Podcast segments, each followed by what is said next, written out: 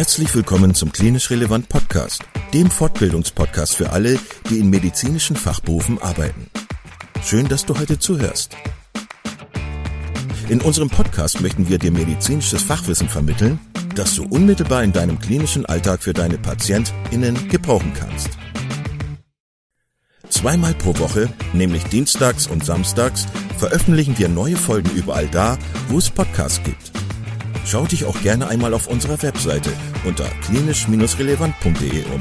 Denn hier findest du nicht nur Informationen über uns und unser Projekt, sondern auch viele Audio-, Video- und Live-Fortbildungen, die du buchen kannst. Wenn du Fragen oder Anregungen hast, melde dich doch gerne unter kontakt.klinisch-relevant.de. Und nun wünschen wir dir viel Spaß und viele Erkenntnisse bei unserer heutigen Podcast-Folge.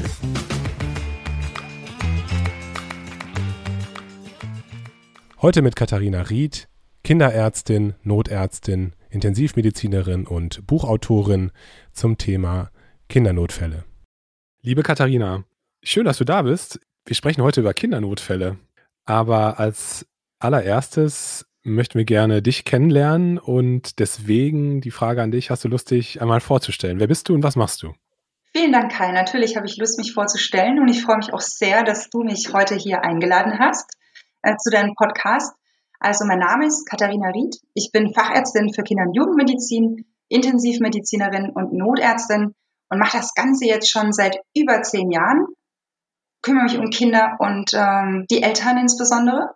Ganz häufig ganz viel Beratungsbedarf und ähm, ja natürlich neben den ganzen akuten Krankheitsbildern auch ganz viel ja Wehwehchen, um die man sich als Kinderarzt kümmern muss. Und ja, das ist so das, was ich jeden Tag mache. Entweder total akut als Notärztin oder aber auch diese normalen Praxisbehandlungen, die man im kinderärztlichen Notdienst dann tätigt. Und was mir unheimlich wichtig ist, ist die Ausbildung auch. Und zwar geht die bei den Laien los, also bei allen, die mit Kindern zu tun haben, angefangen von Eltern oder aber eben auch Kindergärtnern und ähm, oder Erziehern beziehungsweise ja Schülern ähm, ganz am Anfang auch den Lehrern zusätzlich noch und ähm, ja, bis hin zu den Ärzten und Rettungsdienstlern. Denn überall besteht ganz große Angst vor der Behandlung von Kindernotfällen und die versuche ich einfach mhm. so ein bisschen zu nehmen, denn Angst blockiert und ja, sage ich mal, wenn man Respekt hat, dann bringt einem das weiter, aber die Angst, da rast dann der Blocker und dann kann man sich nicht mehr konzentrieren. Das kann ich sehr gut nachvollziehen. Als erstes würde ich dich gerne fragen, es ist ja in Deutschland so, dass es überwiegend nur den Notarzt gibt, also jetzt keinen spezifischen Kindernotarzt, Kindernotärztin. Ich wollte dich fragen, inwiefern man als Notarzt, als Notärztin in Deutschland darauf vorbereitet wird, Kindernotfälle zu handeln. Also grundsätzlich ist es so, dass wenn man äh, Notarzt werden möchte, kann man die Zusatzweiterbildung Notfallmedizin erlangen. Und ähm, das ist so das Aktuelle gerade. In ähm, manchen Bundesländern ist es so, dass da auch ältere Zertifikate ausreichen. Ähm, hier in Baden-Württemberg ist es so, man braucht die Zusatzweiterbildung Notfallmedizin. Und die kann man erlangen, wenn man zwei Jahre Berufserfahrung hat. Und zwar in den Fächern äh, Innere Medizin, äh, Chirurgie oder Anästhesie und eben innerhalb dieser Zeit auch sechs Monate auf der Intensivstation war, beziehungsweise oder aber auch auf der zentralen Notaufnahme. Und da ist schon ganz häufig die Krux, je nachdem, auf welcher zentralen Notaufnahme man arbeitet, wird man mehr oder weniger eben mit wirklich akuten Fällen in Verbindung kommen, beziehungsweise gar nicht so wirklich Kindernotfälle behandeln und vor allem diese Kinder dann auch nicht atemwegs sichern. Und nach diesen zwei Jahren mit dieser sechsmonatigen Ausbildung in der ZNA oder Intensivstation kann man dann seine 50 Notarzt-Einsatzfahrtstunden sammeln. Das kann man auf einer beliebigen Rettungswache tun und man muss das auch nicht äh, innerhalb einer bestimmten Zeit machen. Das heißt, manche, die nebenher arbeiten, machen vielleicht zwei, drei Dienste im Monat.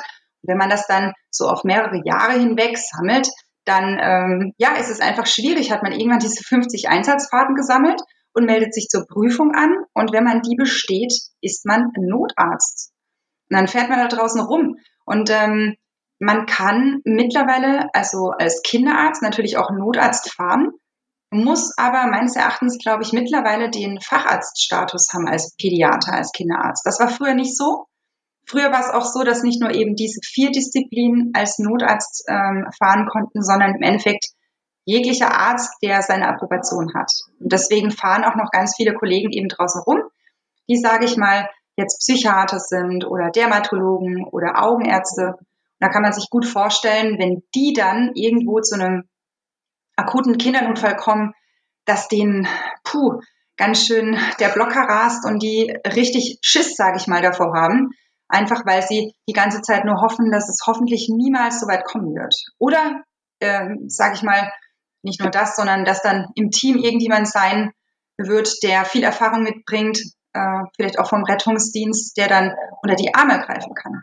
Und das ist ein Riesenproblem, weil im Rettungsdienst wird es den Kollegen genauso weitergegeben. Da heißt es dann ganz häufig, ja, also jetzt haben wir die ganze Zeit Erwachsene reanimiert. Da gibt es übrigens auch noch Kinder und äh, bei denen macht man es so. Und das wird so ganz am Ende nochmal angerissen in der Ausbildung. Und bei uns Ärzten, man kennt es ja auch, man studiert so sechs Jahre, behandelt immer die Erwachsenen. Ganz am Ende, kurz vorm Examen heißt, ach übrigens, es gibt auch noch Kinder. Und äh, dann hört man da mal so ein paar Vorlesungen zur Kindernotfallmedizin. Wenn man Glück hat, macht man so ein kleines Praktikum irgendwo in der Pädiatrie und dann ist man Arzt. Und wenn man dann nicht zufällig sein praktisches Jahr in der Pädiatrie als Wahlpflichtfach absolviert hat, dann hat man eigentlich von Tuten und Blasen, was Kinder angeht, keine Ahnung. Ja, schwierig. Im Kontrast dazu, wie häufig sind Kindernotfälle im äh, Notarztdienst? Also ist es was, was eine Rarität darstellt oder bist du häufig als Notarzt, als Notärztin bei Kindern? Ich glaube, das hängt auch so ein bisschen, also Laut Statistik äh, sind so ungefähr 6,4 Prozent aller Notfälle. Es sind Kindernotfälle, das heißt, es sind mega selten. Ja, darauf ruhen sich ja auch alle aus. Denn was mega selten ist, ja, wird ja hoffentlich nicht einen selber treffen, wenn man da zum Notfall rausfährt. Natürlich ist es so, wenn man jetzt, sag ich mal, als Notarzt auf dem Wagen sitzt mit einer, ähm, sag ich mal, pädiatrischen Fachrichtung, dann wissen manche Leitstellen das schon. Ne? Die fragen dann nach, was für eine Qualifikation hat denn der Arzt? Und dann wird man denke ich mal, ein bisschen häufiger auch angepiepst in manchen Bereichen, nicht in allen. Ich fahre ja ungefähr, wir bedienen ungefähr 40 verschiedene Rettungsstellen in ganz äh, Südwürttemberg und Nordbaden. Und das ist sehr unterschiedlich, je nachdem, wo man fährt auch. Das ist auch ein Riesenproblem, dadurch, dass das nicht verallgemeinert ist in der Rettungsdienstlandschaft, hat man nicht nur unterschiedliche Skills bei den Menschen, die dort arbeiten, sondern auch unterschiedliche Ausstattungen unterschiedliche Ressourcen, unterschiedliche ja, Gegebenheiten einfach. Also in manchen Gebieten fährt man 45 Minuten mit Signal in die nächste Kinderklinik und woanders ist man nach 10 Minuten in der Kinderklinik. Und ähm, ja, manchmal ist es so, dass es Hubschrauber gibt, die kommen können und in manchen Landstrichen heißt, pff, ach, der kann hier nirgends landen, hier hat es überall Wald. Da müssen wir gucken, wie wir zurechtkommen. Und es gibt auch nicht überall Baby-NRWs, sage ich mal, oder ein äh, Kindernotarzt. Also in München zum Beispiel, da gibt es tatsächlich wirklich einen Kindernotarzt. Das heißt, wenn man einen Kindernotfall hat, fährt auch der Kindernotarzt los. Und wenn das jetzt in anderen Gebieten so ist und man einen Kindernotfall hat, dann fährt er erstmal der Rettungswagen hin, dann hat man ein Rendezvous-Verfahren, dann kommt das NEF dazu, dann steigt der Notarzt aus und stellt fest, oh shit, Kind, hm, oh, oh, dem geht's ganz schlecht, oh, ich kenne mich nicht aus, ich fange mal an und fordere nach.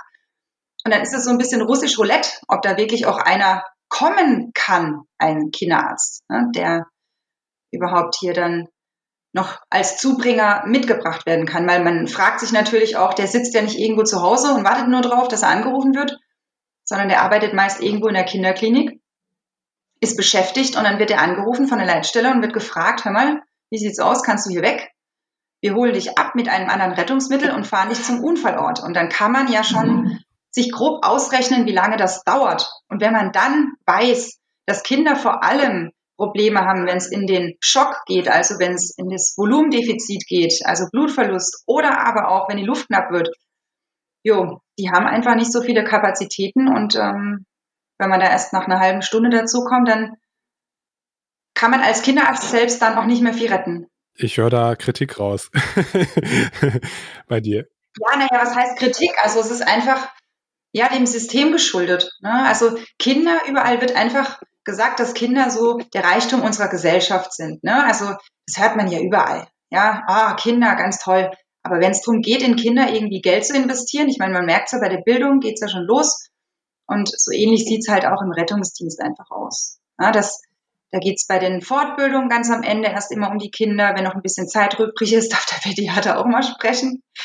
Und äh, man kennt es auch von der Klinik. Ne? Erst die wichtigen Themen und dann, wenn noch irgendwann ein bisschen was über ist, dann kann man doch auch mal darüber sprechen. Und so sieht es halt sowohl, wie gesagt, in der Ausbildung als auch in der Ausrüstung ganz häufig aus. Genau, das war das nächste, was ich fragen wollte.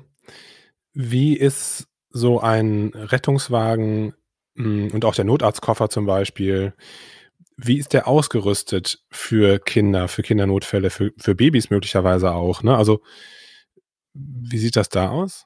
Tja, also pauschal kann man das hier gar nicht sagen. Selbst hier innerhalb ähm, Baden-Württembergs nicht, weil da kocht jeder so sein eigenes Süppchen. Es gibt ja diverseste äh, Rettungsdienstbereiche. Also es gibt das DAK, die Malteser, die Johanniter, ASB und so weiter und so fort. Dann gibt es private Anbieter und jeder hat seinen eigenen Wagen und äh, je nach, ähm, ja, sage ich mal, Bezirk ist der dann auch anders ausgerüstet und auch anders aufgebaut. Das heißt, wenn man sich an den Landesgrenzen oder auch gebietsübergreifend trifft zu einem Notfall, weil man hat ja das sogenannte Rendezvous-Verfahren, sprich ein Rettungswagen kommt an, da steigt quasi der Notfallsanitäter und der Rettungssanitäter aus und das Notfalleinsatzfahrzeug, das NEF, äh, kommt an und da steigt der Notarzt aus und der Fahrer, also meist ein Notfallsanitäter. Bei den Qualifikationen ist es auch pro Bundesland unterschiedlich, wer da drauf sitzen darf. Früher gab es ja den Rettungsassistenten, das war so das, äh, was jetzt äquivalent der Notfallsanitäter ist, nur mit einer, sag ich mal, ein bisschen größeren Ausbildungsbreite. Das heißt, wer Rettungsassistent war, macht jetzt eine Zusatzsache obendrauf und darf sich dann auch quasi als ähm, Notfallsanitäter beschimpfen oder beziehungsweise dann als solcher arbeiten. Und ähm, ja, wenn man dann die Koffer aufmacht, ist das gut dünken. Ja, also man kann als Kinderarzt, also ich habe es so gemacht, ich bin an die verschiedenen Rettungsdienststellen hin und habe da immer schön die Koffer aufgemacht. Da ging es schon los, dass manche gar keinen Kindernotfallkoffer hatten. Die haben einfach die Sachen, die für Kinder benutzt werden, irgendwo in die zwei großen Rucksäcke reingesteckt oder in den einen großen und haben dann gesagt, ja, wenn da ein Kind liegt, dann nehmen wir halt die Sache, die wir da haben, die suchen wir uns dann zusammen. Da kann man sich schon gut vorstellen, wie das ist, wenn man mal sieht, Kindernotfälle sind super selten und dann kommt man zu so einem Kindernotfall muss ich erst alles zusammensuchen. Das klappt nie. Ja, das, das wäre das erste Mal, dass das klappt. Und das ist die Nummer eins. Dann gibt es natürlich unterschiedliche Modelle. Der eine ist übersichtlicher, der andere ist weniger übersichtlich. Aber es gibt, es gibt eigene Kindernotfallkoffer. Ähm, das das gibt es schon standardisiert, theoretisch. Standardisiert gibt es die nicht, nö. Äh, das macht jeder so selber. Und ähm, seit 2018, wir haben uns ja sehr dafür eingesetzt, in der Pädiatrie ist ja häufig so, es gibt keine Studien, sondern es gibt nur, sag ich mal, Erfahrungswerte, die man sammelt, weil sich natürlich keiner hinstellt und sagt, hier ist mein Kind, mach eine Studie damit. Und ähm, dadurch ist es einfach so, dass man mittlerweile weiß, was auf so einen Kindernotfallkoffer drauf soll. Seit 2018 machen wir damit auch wirklich, wir gehen hausieren überall hin und sagen, hört mal her, das muss drauf. Und dann läuft man ganz häufig gegen eine Wand, insofern, dass halt gesagt wird, naja, wir machen das seit 30 Jahren so, jo, das hat bisher gut geklappt und das machen wir auch weiter so. Bei manchen ist es so, die haben da richtig Bock drauf, die wollen was verändern, die sagen, ja, das ist mega logisch, ähm, klar ist es sinnvoll, so ein Kind mit einer, sag ich mal, supraglottischen Atemwegshilfe zu versorgen, weil ich als Psychiater so ein Kind nie intubiere, also stecke ich lieber dieses Ding da rein und bebeutel das darüber, anstatt dass es halt gar keine Luft bekommt. Ne? Und ähm, das sind so Sachen, gerade diese äh, Larynxmasken, die waren die ganze Zeit gar nicht auf den Wegen drauf, ne? also auf den Koffern, obwohl das schon lange so war, dass man gesagt hat, die müssen darauf. Aber dieser Schritt von, die müssen da rauf und die kommen da wirklich rauf, das ist mittlerweile selbst nach den, ja, drei bis fünf Jahren immer noch nicht in allen Koffern angekommen. Und da kann man natürlich als, sag ich mal, Pädiater, wenn man dort fährt, einfach immer nur sagen, Leute, schaut mal hier bitte mit mir in den Koffer rein, da muss das und das noch rein. Einfach aus dem und dem Grund. Das ist ja wie überall, wenn man nur sagt, es muss da rein, dann haben die schon mal grundsätzlich keinen Bock. Wenn man ihnen sagt, hört mal her, das sollte da rein, weil, und man erklärt das und macht eine Fortbildung dazu und ähm, dann hat es einen ganz anderen Stellenwert. Es ist natürlich super anstrengend. Also ich mache das auch ganz viel ehrenamtlich. Ich gehe tatsächlich auf die Wachen, frage, ob da Bedarf ist, organisiere dann Fortbildungen und ähm, sowohl Webinare als auch vor Ort Fortbildungen mit den Kollegen gemeinsam dort vom Rettungsdienst und dann tut man in dem Rahmen dann auch den Koffer gut ausrüsten. Aber da steckt eine riesengroße, sag ich mal, Maschinerie dahinter. Also auch die ganze Politik, das ähm, ist auch, wenn man den, wenn jeder den guten Willen zeigt, heißt das am Ende noch nicht, dass das dann auch wirklich im Koffer drin ist. Mir drängt sich der Gedanke auf, dass das doch eigentlich gut wäre, wenn das einheitlich geregelt wäre, dass es auf jedem Notarztwagen ja. auch einen Kindernotarztkoffer geben müsste, ne, mit entsprechenden Tuben und äh, Ladungsmasken und so. Gut, aber ich bin ja nur Neurologe. ähm, was sind die häufigsten Notfälle, die du oder vielleicht hast du auch eine Statistik dazu schon mal gelesen, was sind so die häufigsten Notfälle, die man mit kleinen Menschen erlebt als Notarzt, als Notärztin? Also da macht die Praxis äh, genau das, was die Statistik sagt. Das heißt, man fährt im Endeffekt ganz häufig zur Luftnot raus. Um, welcher Art auch immer. Ja, bei den ganz Kleinen sind es meist so diese Bronchiolitiden, jetzt gerade im Winter, so RS-Viren. Äh, die sind verschnoddert, haben so glasigen Schleim, kriegen schlecht Luft, Nasenflügeln, haben Einziehungen, pumpen auf dem letzten Loch und brauchen einfach eine Suprainhalation, Oberkörper hoch, ein paar Nasentropfen und äh, müssen manchmal einfach stationär behandelt werden. Im Kleinkindalter sind es eher so die Pseudogrupp-Anfälle, die die nachts haben. Mittlerweile heißt es ja gar nicht mehr Pseudogrupp, sondern viraler Krupp oder Krupp-Syndrom, so dieser alte Begriff Pseudogrupp. Das heißt, die wachen nachts aus, auf, eigentlich aus purer Gesundheit und ähm, ja, bellen richtig, ähm, denen geht's nicht gut und dann kommt man und wenn Eltern sowas zum ersten Mal erleben, dann denken die wirklich, das Kind stirbt gleich weg und deswegen ähm, kommt da in der Regel der Notarzt dann mit, schaut sich das mal an. Also so Luftnotsachen ganz häufig, Aspiration kann auch mal sein, ist natürlich ein Krankheitsbild, was man so als Arzt und auch Eltern und überhaupt nicht so gerne sieht, einfach aus dem Grund, weil es ähm, schwer zu behandeln ist, wenn wirklich mal so eine Haselnuss oder eine Mandel vom Weihnachtsmarkt da in der Luftröhre steckt, die da wieder wirklich ordentlich rauszubekommen beziehungsweise vorzuschieben, sodass dann wenigstens eine Lungenhälfte ventiliert wird, ist einfach unheimlich herausfordernd und schwierig. Davor haben eigentlich auch wirklich alle sehr, sehr hohen Respekt. Also Luftnot ist ein Riesending. Und das nächste äh, Riesending sind Krämpfe. Ob die jetzt mit oder ohne Fieber sind, sei dahingestellt. Aber so gerade Fieberkrämpfe sind häufig und Traumata. Ja, diese drei Dinge, Traumata im Sinne von ganz häufig Kinder fallen ja, also Kinder fallen ja immer auf den Kopf. Ja, Säuglinge. Die haben ja einfach von ihrer Physiognomie her einen riesen Kopf, ja, und die Schwerkraft treibt die immer nach unten. Das heißt, wenn die hinfallen, dann haben die irgendwo was am Kopf. Entweder die bluten aus der Nase, die haben irgendwo eine Kopfplatzwunde. Sobald die anfangen zu robben, halten die den Kopf hoch und wenn die auf dem Fliesenboden von dem Teppich runterroppen und der Kopf schwer wird, macht's doing. Dann haben die eine Prellmarke vorne auf der Stirn. Es muss nicht gleich was Schlimmes sein, aber da wird man häufig gerufen. Und sobald die Kinder so im Schulalter sind, erkunden die einfach die Welt, die, ich meine, du kennst es auch, ne? Sohnemann, acht Jahre, hast du schon gesagt. Ne? Wenn der so auf dem äh, großen Spielplatz äh, springt und aufs Klettergerüst ganz nach oben, Papa, Papa, guck mal, wie hoch ich klettern kann.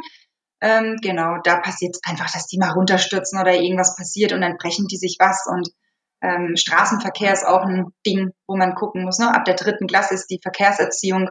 Also diese drei Dinge, Luftnot, Krämpfe und Traumata, sind die, die ungefähr 80 Prozent aller Kindernotfälle ausmachen. Und die ganzen anderen Sachen, die sind schlimm, ja, kommen aber selten vor. Aber wie du es schon gehört hast, immer dann, wenn es selten wird, sollte man sich trotzdem damit auseinandersetzen, weil es einfach fatal sein kann. Ne? Gerade so thermische Verletzungen also Verbrennung, Verbrühung gehören dazu. Also Infektion, gerade Waterhouse-Friedrichsen, also die Meningokokkensepsis. Ähm, Wenn es irgendwo losgeht mit kleinen punktförmigen Einblutungen an den abhängenden Körperpartien, die sich ausdehnen, dann sollten die Alarmglocken schrillen. Oder auch so Ertrinkungsunfälle, genau, und Intox, also Vergiftungsunfälle. Wobei ich da wirklich sagen muss, ehrlich, also Eltern haben ja immer Angst davor, die Kinder trinken Spüli oder irgendwelche komischen Waschmittel, ja, aber die trinken das nicht. Also wenn die einigermaßen normal entwickelt sind, dann trinken die das nicht, ja. Die schrauben da vielleicht die Kappe ab, wenn sie das schon können oder kommen daran und probieren das, merken, öh, was ist denn das? Weil vielen Dingen sind Bitterstoffe beigefügt und ähm, dann kippen die sich das an sich heran und ähm, stinken nach dem Zeug und die Eltern packen das und sagen, öh, oh Gott, Hilfe, mein Kind hat das hier verschluckt. Meistens ist es gar nicht so schlimm. Was wirklich schlimm ist, sind Medikamente. Und zwar insbesondere die Medikamente von den Großeltern oder Eltern, gerade mhm. wenn es so Schmerzmedikamente sind, wie Opioide oder irgendwelche, also Pflaster, die die Oma so sich immer regelmäßig auf den Rücken klebt und dann verschwindet das Ding im Papierkorb. Und da holt es natürlich der Junior wieder raus beim Spiel ne, und kaut dann munter drauf rum, weil er sonst ja nie ein Kaugummi kriegt, wird das benutzt. Das haben wir als manchmal. Und ähm, es ist halt so, selbst wenn es bei der Oma schon fünf oder sieben Tage auf dem Rücken geklebt hat und äh, der Stoff an die Haut abgegeben wurde, ist da immer noch so viel drin, dass das fürs Kind tödlich sein kann. Ne? Also atemdepressiv äh, wirken kann, genau. Und so Herzmedikamente, die bringen Kinder wirklich um. Also gerade so Blutdrucksenker oder ähm, Beta-Blocker, sowas ist wirklich tödlich und da rennt man nur hinterher. Du ähm, hast auch ein Buch geschrieben, beziehungsweise das ist gerade noch in den letzten Feinschliffen sozusagen. Bevor wir jetzt für heute diese Folge beenden, wollte ich dich gerne bitten, was darüber zu erzählen. Was war die Motivation für dich, dieses Buch zu schreiben? An wen ist das adressiert? Und was kann man aus dem Buch lernen? Ja, also ich habe tatsächlich ähm, vor zwei Jahren ähm, einen Online-Kurs gegründet für ähm, Eltern beziehungsweise alle, die mit Kindern umgehen, gemeinsam mit Mapadu. Das ist ein Startup aus äh, Stuttgart. Die Kollegin, die das äh, macht, die hat selber zwei Kinder und die hat irgendwann gesagt, okay, ich möchte unbedingt mein Kind im Erste-Hilfe-Kurs ähm, quasi behandeln können und hat sich angemeldet. Und als ihr Kind ein halbes Jahr alt war, wurde ihr gesagt, oh, Frau Koch, jetzt können Sie da in den Kurs kommen. Dann hat sie gesagt, ja, muss ich mein Kind mitbringen, ne? Mittlerweile krabbelt's. Und die meinten, nee, es ginge nicht. Und daraufhin hat sie ihren Mann hingeschickt. Und er kam zurück, jo, drücken, pumpen und hier ist noch ein Zettel, da kannst du was nachlesen. Und das hat sie so fertig gemacht, dass sie gesagt hat, also, jetzt gucke ich mal, was es online so gibt. Dann hat sie ganz schnell festgestellt, da gibt's ganz viele Kurse. Aber meistens von irgendwelchen Mamis, wie ihr selbst, mit Kindern, ja, so von wegen, äh, mein Kind ist fünf, mein anderes ist sieben. Irgendwie habe ich es geschafft, die bis zu diesem Lebensalter großzuziehen. Also bin ich hier der Experte in der Kindernotfallmedizin.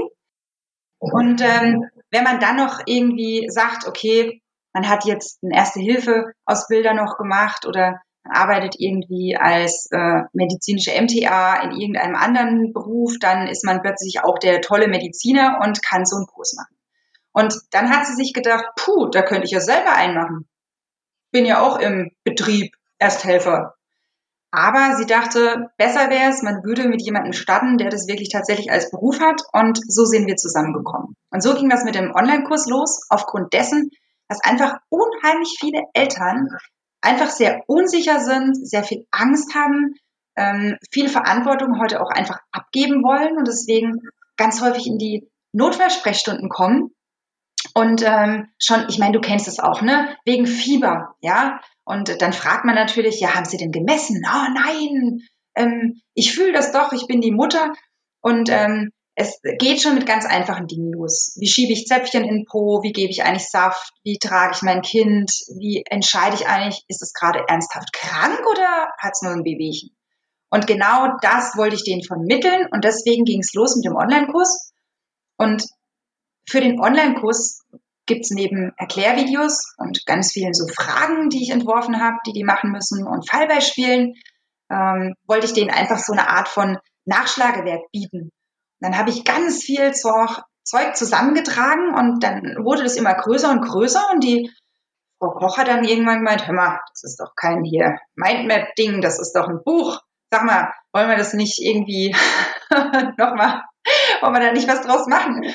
Und so kam es zustande, dass ich dann Kontakt zu dem Med Hoch 2 Verlag aufgenommen habe, beziehungsweise die sind auf mich zugekommen und haben gefragt, ob ich da Bock drauf hätte auf so ein Buch. Und ich habe gesagt, ja, also why not? Ich meine, wenn es wirklich dazu führt, dass die ähm, Eltern das lesen und das umsetzen, wäre das natürlich fantastisch. Und ich bin der festen Überzeugung, dass so eine Kombi aus Vor-Ort-Kurs ähm, und eben dem Online-Kurs und dem Buch das Ganze abrunden. Und egal, bei wem man den Online-Kurs gemacht hat, man kann immer in dem Buch nachlesen und egal, wo man den Vorortkurs gemacht hat, man kann sich das Buch schnappen und kann da nachlesen. Und meine ähm, ja, Intention war einfach, den Eltern von den Basics bis hin zu den ganzen Kindernotfällen, äh, bis hin zur Kinderreanimation und so ein paar Bonussachen wie Reisen äh, mit Kindern oder Kinder auf Arztbesuche vorbereiten, einfach die ganze Themenvielfalt mal in einem Buch gescheit illustriert und auch fachlich professionell darreichen zu können einfach, dass die damit auch was anfangen können. Und ich freue mich unheimlich, dass ganz, ganz viele pädiatrische Fachkollegen auch mitgewirkt haben, insofern, dass sie in das Buch Mini-Rezensionen reingestellt haben.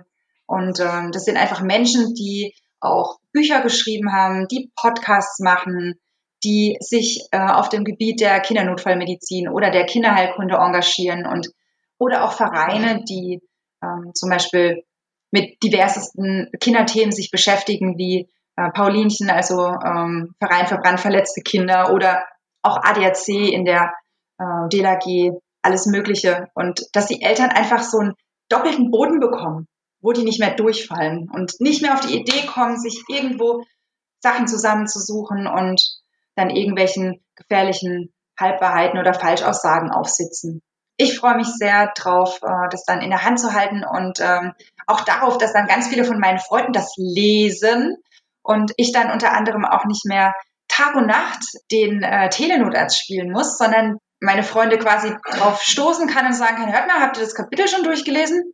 Falls ihr noch Fragen habt, könnt ihr euch gerne bei mir melden.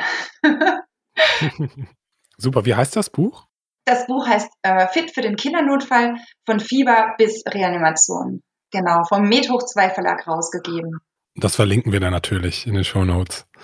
Das ja, ich finde das super, super, super toll, dass du das gemacht hast. Ich, ich glaube, ich kann so halbwegs einschätzen, wie viel Arbeit das ist. Und du hast es ja auch so ein bisschen erzählt, ähm, wie viele Feinheiten man da berücksichtigen muss, die ganzen Grafiken, die es dazu gibt. Das ist extrem viel Arbeit. Deswegen also Gratulation, dass du das geschafft hast. Und ja, dass das eine sinnvolle Sache ist, das ist, glaube ich, unbestritten.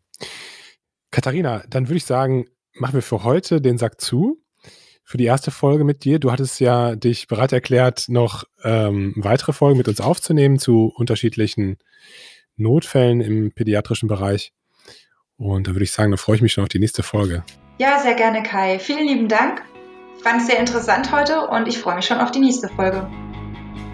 Vielen Dank, dass du heute wieder zugehört hast und unser Gast gewesen bist.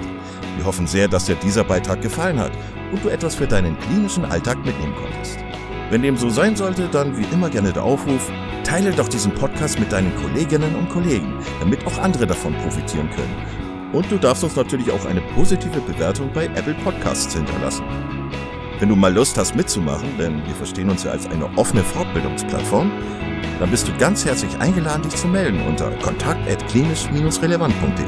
Vielleicht gibt es ja ein Thema, das du ganz spannend findest und wo du dich besonders gut auskennst. Und dann würden wir sehr gerne mit dir sprechen. An dieser Stelle der Hinweis noch auf unsere Social Media Kanäle und unser Newsletter auf www.klinisch-relevant.de. Und es gibt wieder neue Kurse auf unserer Fortbildungsplattform. Das Ganze ist natürlich nicht nur für Ärzte, sondern auch für Physiotherapeuten, für Pflegende, Ergotherapeuten und für Logopäden konzipiert. Beachte auch, dass du einen 5-Euro-Gutschein bekommst, wenn du dich in unsere E-Mail-Liste für Newsletter einträgst. Dann kannst du mit diesem Gutschein in der Fortbildungsakademie einkaufen, denn da gibt es viele spannende Beiträge. Schau dich doch einfach mal dort um. Also, ich wünsche dir jetzt eine gute Zeit und freue mich schon, wenn du beim nächsten Mal wieder einschaltest. Pass auf dich auf, bleib gesund. Bis zum nächsten Mal. Ciao.